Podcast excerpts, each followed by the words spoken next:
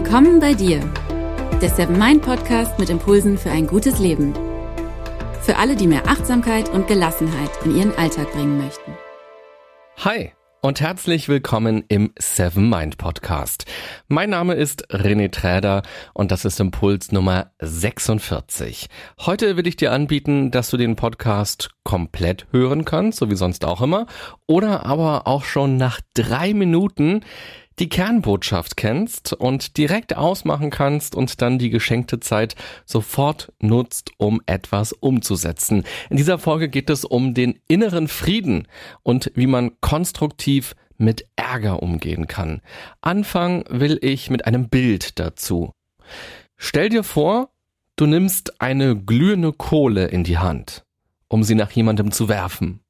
Jemanden, der dich wütend macht oder gemacht hat, der dich verletzt hat, körperlich oder psychisch, der dich enttäuscht hat, der dich hintergangen hat oder der einfach ein super nerviger Zeitgenosse ist.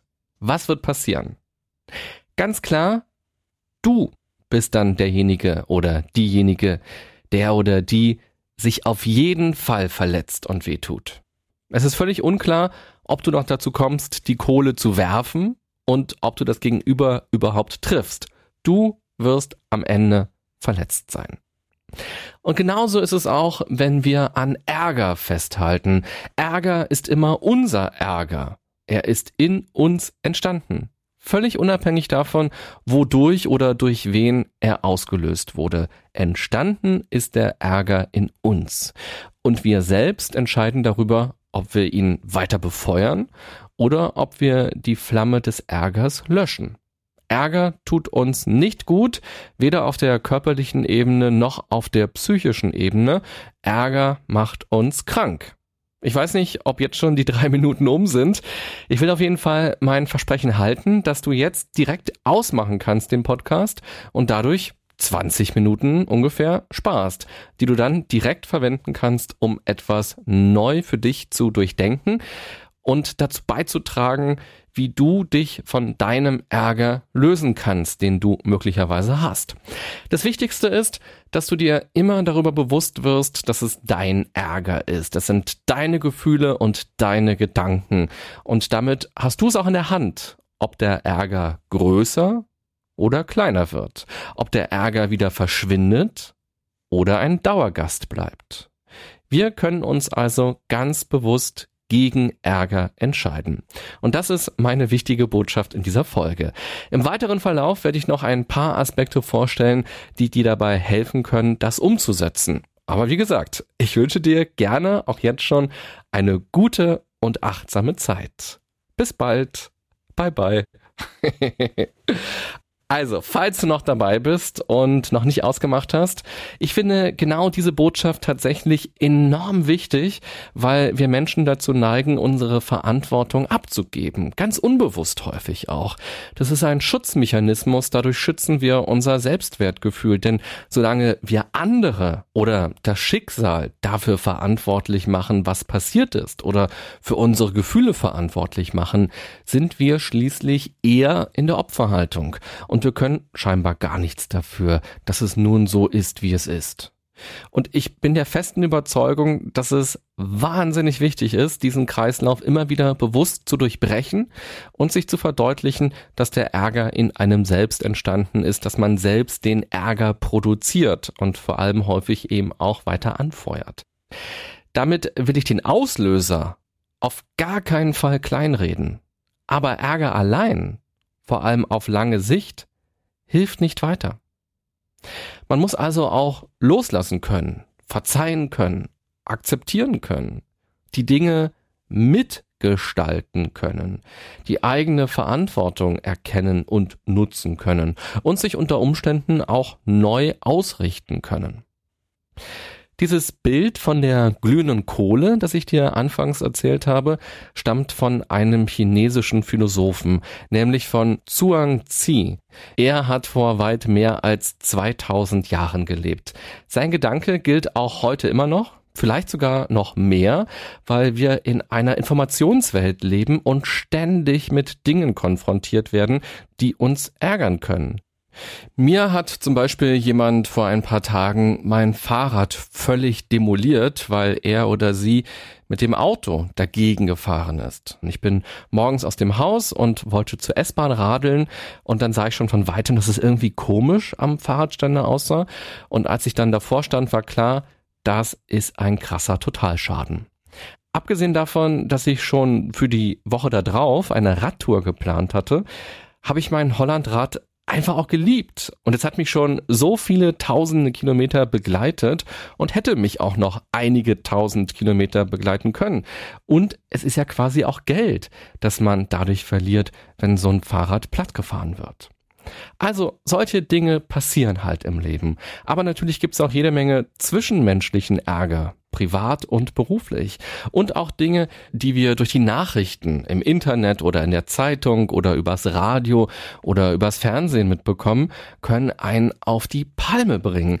Grundsätzlich habe ich gar nichts gegen Ärger. Das ist eine völlig normale Emotion, eine ganz spontane Reaktion auf etwas, das uns aus der Bahn wirft. Gefährlich wird Ärger allerdings, wenn er sich wie ein Parasit bei uns einnistet und unsere ganze Energie abzapft. Dann nähren wir den Ärger durch unsere Gedanken und durch unsere Gespräche darüber. Und damit ärgern wir uns selbst. Zuang Zi war zum Beispiel auch dafür, dass man geistig fastet. Ich bin mir ganz sicher, dass er, wenn er heute leben würde, kein Facebook-Profil hätte. und wenn er eins hätte, um mit anderen Menschen in Kontakt zu bleiben, dann würde er wahrscheinlich sehr gezielt online gehen, um dann aber auch wieder ganz bewusst offline zu gehen. Auch Nachrichten würde er wahrscheinlich sehr bewusst konsumieren. Wie geht man nun aber am besten damit um, wenn man Ärger empfindet durch eigenes Leid. Also weil andere Menschen einem Leid zugefügt haben. Egal ob dieses Leid schon Jahrzehnte zurückliegt und vielleicht in der Kindheit passiert ist oder erst gestern. Impuls Nummer eins: Frage dich, was der Ärger will. Ärger kann destruktiv, aber auch konstruktiv sein. Fangen wir mal von hinten an. Konstruktiv ist er, wenn er uns die Kraft gibt, etwas zu tun, wenn er uns die Motivation gibt, aktiv zu werden und für uns einzustehen.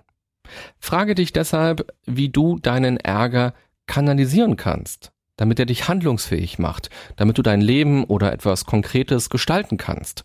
Und selbst wenn daraus nur eine und jetzt erst recht, ich zeig's euch allen Haltung wird. Aber Vielleicht gibt dein Ärger dir auch ganz konkret die Kraft dafür, um ein Gespräch zu suchen, um deine Sichtweise darzustellen oder um einen Ausweg zu suchen, eine Lösung oder eine Alternative zu entwickeln oder auch um die Unterstützung zu suchen oder vielleicht sogar juristisch vorzugehen. Also Ärger kann Kraft geben, kann motivieren, kann uns handlungsfähig machen. Dann ist er konstruktiv. Destruktiver Ärger dagegen kann das alles nicht. Destruktiver Ärger ist wie ein Krebsgeschwür, das riesig werden kann und uns komplett verändern kann. Destruktiver Ärger verändert unsere Wahrnehmung und hat dadurch einen großen Einfluss auf unser Verhalten. Er kann uns aggressiv, aber auch passiv werden lassen. Der Lackmustest sozusagen, um zu erkennen, ob es sich um destruktiven oder konstruktiven Ärger handelt, ist ganz einfach. Beobachte dich, ob du in dir Kraft spürst und bereit bist, Dinge zu unternehmen, um sinnvoll auf etwas oder jemanden zu reagieren. Oder ob du einfach nur schlecht drauf bist und Unbeteiligten immer und immer wieder davon erzählst. Das ständige darüber reden führt dazu, dass man sich bloß reinsteigert. Man gerät dadurch immer tiefer in den Ärger rein und kommt nicht einen einzigen Schritt weg vom Ärger. Man kann sich dann im wahrsten Sinne des Wortes nicht von seinem Ärger trennen. Das ist gefährlich, weil es uns krank machen kann. Falls du bei dir destruktiven Ärger entdeckst, akzeptiere das erst einmal, dass du offenbar schon tief drin steckst und den Ärger lange Zeit genährt hast. Eine wichtige Frage kann sein, was nützt mir denn eigentlich mein Ärger? Warum will ich mich von dem nicht trennen? Also, welche Vorteile bringt es mir, auf eine destruktive Art und Weise verärgert zu sein? Wir Menschen machen schließlich nichts ohne Sinn. Auch hinter in Anführungsstrichen verrückten Dingen verbirgt sich oftmals ein ganz logischer Sinn. Es gibt immer einen Grund, auch wenn der nicht immer klar auf der Hand liegt. Und dann frage dich, wie du deinen Ärger nutzen kannst, damit sich etwas positiv verändert, so dass du abschließen und von deinem Ärger dich doch irgendwann trennen kannst und auch trennen willst. Impuls Nummer zwei. Sei im Hier und Jetzt. Dazu gehört, dass man akzeptiert, was passiert ist. Als ich mein demoniertes Fahrrad entdeckt habe, hätte ich mir natürlich auch gewünscht, dass das nicht passiert ist, dass der Autofahrer oder die Autofahrerin aufgepasst hätte und mein Fahrrad gesehen hätte. Oder dass ich mein Fahrrad gestern Abend dann an einem anderen Fahrradständer angeschlossen hätte. Dann würde es da heute wahrscheinlich noch stehen und heile sein. Das gestern ist aber vorbei es bringt rein gar nichts, sich mit solchen Szenarien auseinanderzusetzen. Man verliert dadurch nur viel Energie, das ist Energieverschwendung. Und dieser Ärgerparasit in einem selbst, der wird dadurch dick und rund. Das Einzige, was man tun kann, ist, sich zu fragen, wie man nun gut auf die Situation oder das Geschehene reagieren kann. Gibt es noch etwas zu retten? Kann man den Schaden noch in Grenzen halten? Was kann ich im Hier und Jetzt dazu beitragen, dass es mir erstens gut geht und dass der Schaden oder die Folgen so gering wie möglich sind. Und dann kann man aktiv werden und gute Entscheidungen treffen. Auf gar keinen Fall sollte man zu viel in etwas reininterpretieren und sich Horrorszenarien ausmalen. Man sollte einfach achtsam im Hier und Jetzt bleiben und sich immer wieder zurückholen und sich immer wieder daran erinnern, dass man doch hier bleiben will und nicht im Gestern oder im Morgen. Mir hat dann übrigens ein Freund sein Fahrrad geliehen, damit die Radtour nicht ausfallen musste. Vielen Dank, Christoph. Impuls Nummer drei. Hänge dein Herz nicht an tote Dinge. Klar, so manche Gegenstände sind uns wichtig. Vielleicht waren sie teuer oder sie sind einfach emotional aufgeladen und wir verbinden sie mit lieben Menschen oder mit bestimmten Phasen unseres Lebens. Ein Verlust kann schmerzen, gar keine Frage. Das ist auch völlig okay, traurig zu sein, wenn man etwas verloren hat oder wenn etwas kaputt gegangen ist, an das man hing. Man sollte aber nicht zu viele Tränen deshalb weinen. Nichts ist für die Ewigkeit. Wir sind nackt auf die Welt gekommen und wir werden genauso auch wieder gehen. Die Zeit dazwischen sollten wir uns deshalb nicht unnötig schwer machen. Das wirklich Wichtige, das ist ja immer in uns drin. Jederzeit und überall. Wir tragen es in unserem Herzen und in unseren Gedanken. Selbst wenn bestimmte Gegenstände schon verrottet sind, sind die Geschichten, die wir damit verbunden haben, noch in uns. Und diese sollten wir bewahren, aber unser Herz nicht an Dinge hängen. Impuls Nummer vier: Übe das Verzeihen und Vergeben. Ich will an dieser Stelle aus dem Podcast gar kein Pro-Seminar über den Unterschied von Verzeihen und Vergeben machen. Keine Sorge. Im Kern geht es ja einfach nur darum, den Ärger ziehen zu lassen und uns nicht daran aufzureiben, was andere Menschen getan haben. Ich weiß, die Gefängnisse auf der Welt sind voll. Menschen sind zu unfassbar grausamen Taten fähig. Im Radio arbeite ich ja seit ungefähr 20 Jahren unter anderem als Nachrichtensprecher. Und es gibt Tage, da ist es nicht leicht, das vorzulesen, was passiert ist. Mich bewegt es emotional zum Beispiel sehr, wenn Menschen andere Menschen quälen, wenn sie andere bei sich im Keller einsperren, über Wochen, über Monate, über Jahre und foltern und verstümmeln. Oder wenn Menschen, vor allem Kinder, sexuell missbrauchen, manchmal über Jahre hinweg und das teilweise noch filmen oder ihr eigenes Kind an andere vermieten oder wenn Menschen andere umbringen, um an ein paar Euro zu kommen oder sich im Namen irgendeiner Ideologie in die Luft sprengen oder in eine Menschenmenge fahren. Das ist unfassbar und absolut tragisch, dass ein Mensch allein das Leben von so vielen anderen Menschen einfach von einer Sekunde auf die andere auslöschen kann oder dass dadurch ein Mensch für den Rest seines Lebens gezeichnet ist. Verzeihen und vergeben werden dann zu leeren Vokabeln, sind plötzlich nichts weiter als zwei Wörter, ein paar Buchstaben, die völlig realitätsfern wirken. Die allermeisten Menschen bleiben im Laufe ihres Lebens glücklicherweise von solchen radikalen Dingen verschont. Es geht meistens um ganz andere Dinge, die man jemandem verzeihen oder vergeben könnte oder vergeben sollte. Das Entscheidende ist hier, dass ohne Verzeihen oder Vergeben der andere permanent Macht über einen hat. Macht über die Gedanken und Gefühle, selbst wenn derjenige das selbst gar nicht weiß. Selbst wenn man zu demjenigen seit Jahrzehnten keinen Kontakt mehr hat. Oder selbst wenn er oder sie schon gar nicht mehr lebt.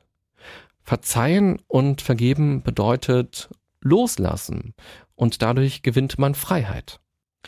Und genau diese Freiheit ist wichtig, um nach vorn schauen zu können und seine Zukunft zu gestalten. Die Zeit, die man auf Erden noch hat.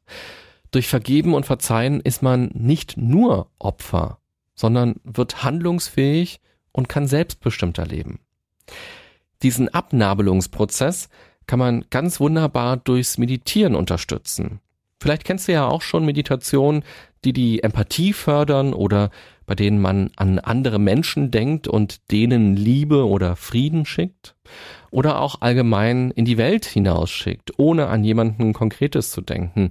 Oder eben in denen man sich Schritt für Schritt emotional löst von anderen und übt, mehr bei sich zu sein. Und liebevoll und wertschätzend auf sich selbst zu schauen und am inneren Frieden zu arbeiten.